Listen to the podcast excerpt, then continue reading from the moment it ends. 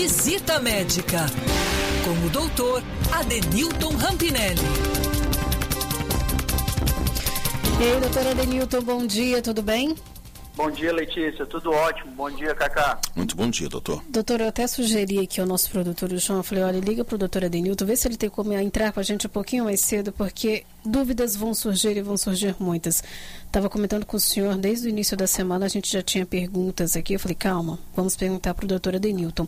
Já até trago a pergunta aqui do, do nosso ouvinte, agora eu não vou conseguir chamar uh, o nome dela. Ela pergunta o seguinte, doutor, a pessoa que estiver com Covid, ela toma a vacina? Não. Pela recomendação e pelas orientações da vacina da Corona, Corona, Coronavac, né, que é a única que a gente tem disponível nesse momento, se o paciente tem qualquer sintoma da doença, da Covid, está contraindicado naquele momento ele ser vacinado. Agora, depois que ele resolver esses sintomas, ter a cura da doença, aí não tem nenhum problema ele tomar a vacina. Doutora, até te peço desculpa porque eu já estou recebendo tanta, tanta participação aqui. E o doutor Adenilton me mandou uma lista enorme aqui, que foi feita orientação para os médicos infectologistas, né?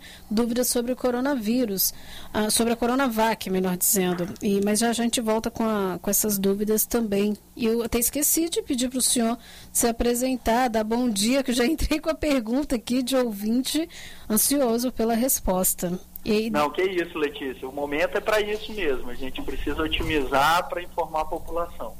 É, ontem, gente, o Cacá estava comentando aqui, né, Cacá? Teve uma participação de um ouvinte que ele relatou que ouviu de um médico a orientação para que ele não tomasse a vacina.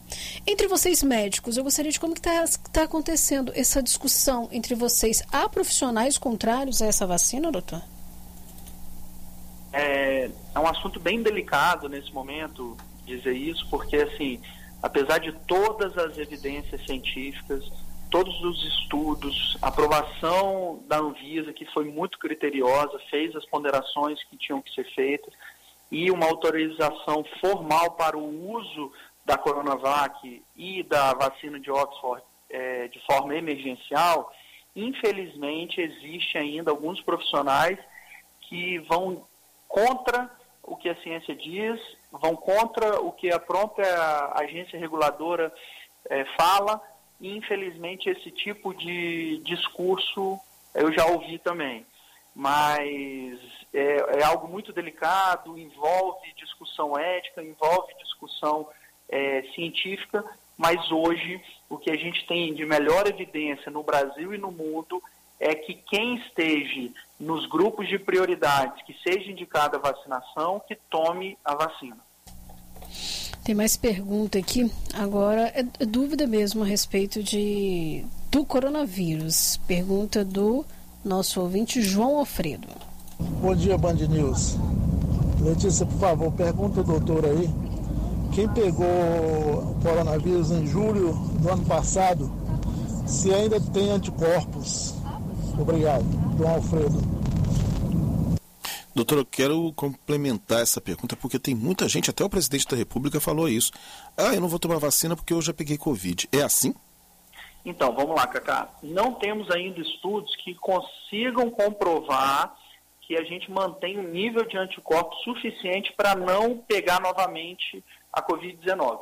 Tanto é que eu, eu me lembro, acho que há uns dois, três programas atrás, a gente falou sobre reinfecção, já foi comprovado que acontece, e o que a gente percebe com os estudos que foram publicados, que o nível de anticorpos que a gente consegue produzir, ele não se sustenta por muito tempo.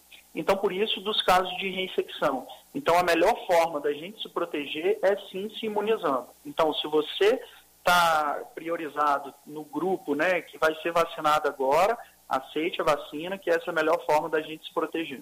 É, é, bom a gente destacar e explicar aqui para os nossos ouvintes. A gente está tirando essas dúvidas aqui com o doutor Adenilton. E também tem um exame, né, doutor, que pode ser feito para ele saber se ele está ou não com anticorpos.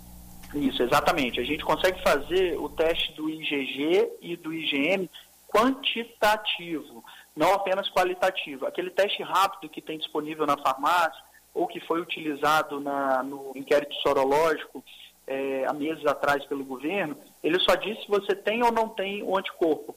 mas só que ele não quantifica, então a gente não consegue estimar se realmente aquilo vai estar trazendo uma imunidade ou não.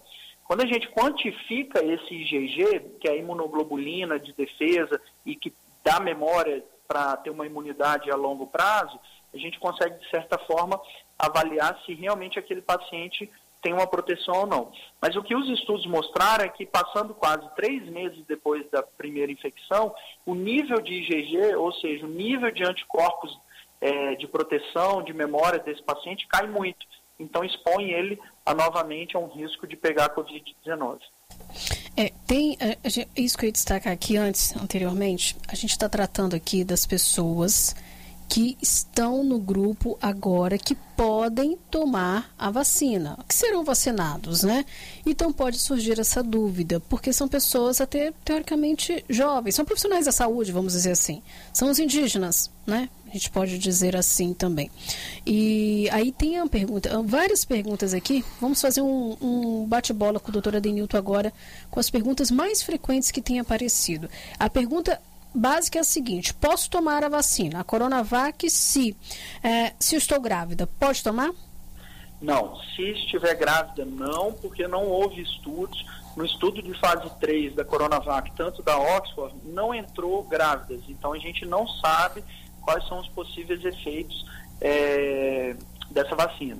Agora, não há indicação também de toda mulher, principalmente na idade fértil, é, fazer um exame primeiro para saber se está grávida ou não, para saber se pode tomar ou não.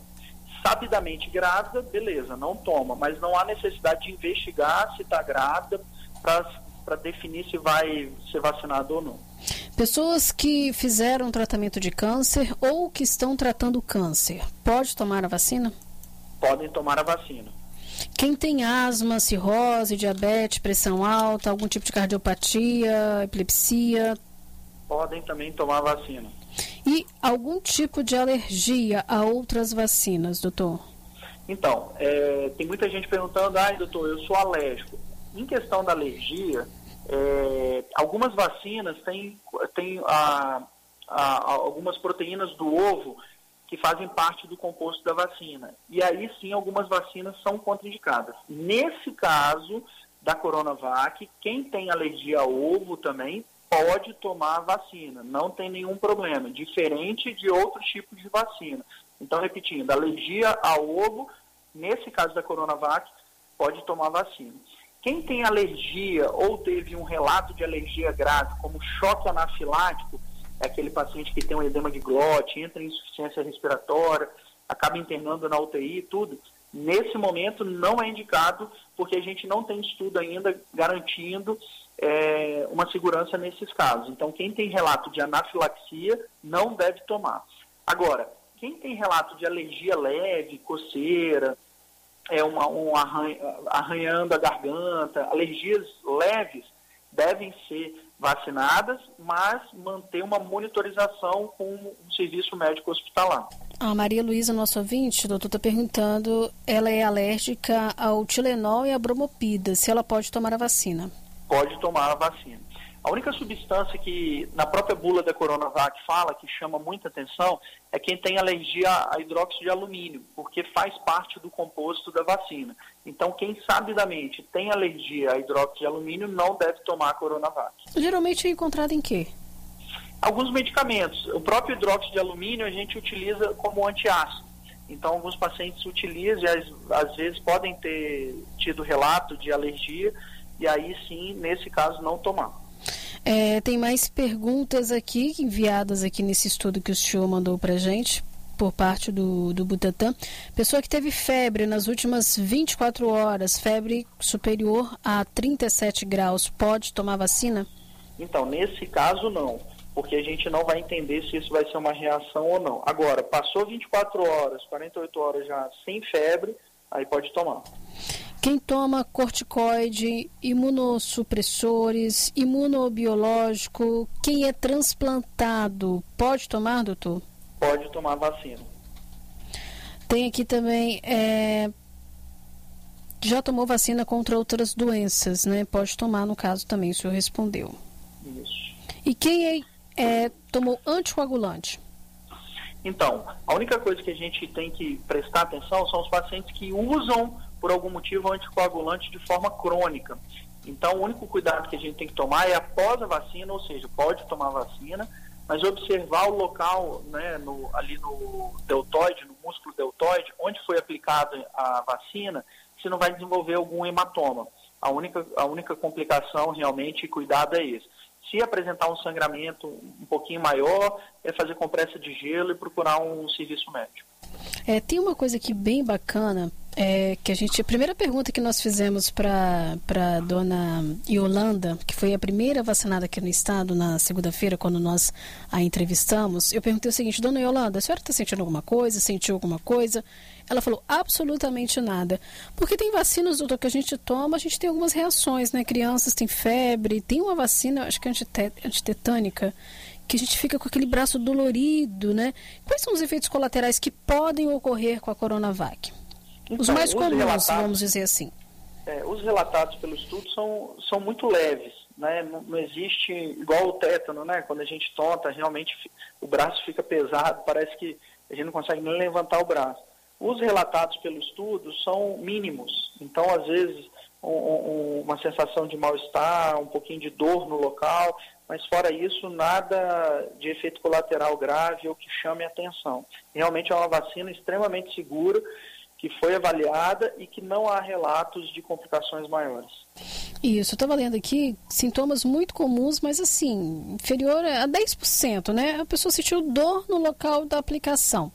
Às vezes aquela pessoa que trava o braço tanto que o músculo, obviamente, depois ele vai ficar dolorido, né, doutor? Exatamente. O grande segredo para para não ter dor, é relaxar a musculatura. Você falou tudo. Se você fica tenso, contrai o músculo onde que ele vai ser aplicada a vacina, realmente você vai sentir mais dor, porque a resistência da agulha ao entrar ao músculo vai ser maior. Então a dor vai ser maior. Agora, deixa eu fazer uma pergunta para o senhor. O senhor está na linha de frente desde o início da pandemia. O senhor já foi vacinado? Isso que eu queria Ainda saber não, estou aguardando ansiosamente. É, porque eu fui no médico ontem, meu, o doutor José Renato, né? Uhum. Perguntei a mesma coisa para ele. Ele exatamente falou igual o senhor. Estou ansioso para receber, porque é médico de Covid, médico de linha exatamente. de frente. Agora, doutora Denilton, como é que isso funciona? É, o senhor é informado, o senhor é convocado? Como é que está sendo aí em relação aos seus colegas? Como é que isso está funcionando? Então, a, a, vacina chegou aqui e começou a ser distribuída principalmente para os serviços estaduais, né, é, públicos. Eu hoje eu trabalho só em hospital particular e, e aí eles dividiram, né, pediram a, as instituições o número de profissionais que lidam diretamente na linha de frente com a Covid e assim eles estão distribuindo devagarzinho para cada instituição. Então, ontem a gente já teve três hospitais particulares de Vitória e de Cariacica que já foram vacinados. A gente acredita que essa semana ainda a gente venha receber, se Deus quiser. Doutora Denilton, outro, outra observação aqui foi feita até pelo nosso ouvinte Josimar. Ele ouviu da nossa infecto, da nossa epidemiologista Etel Maciel.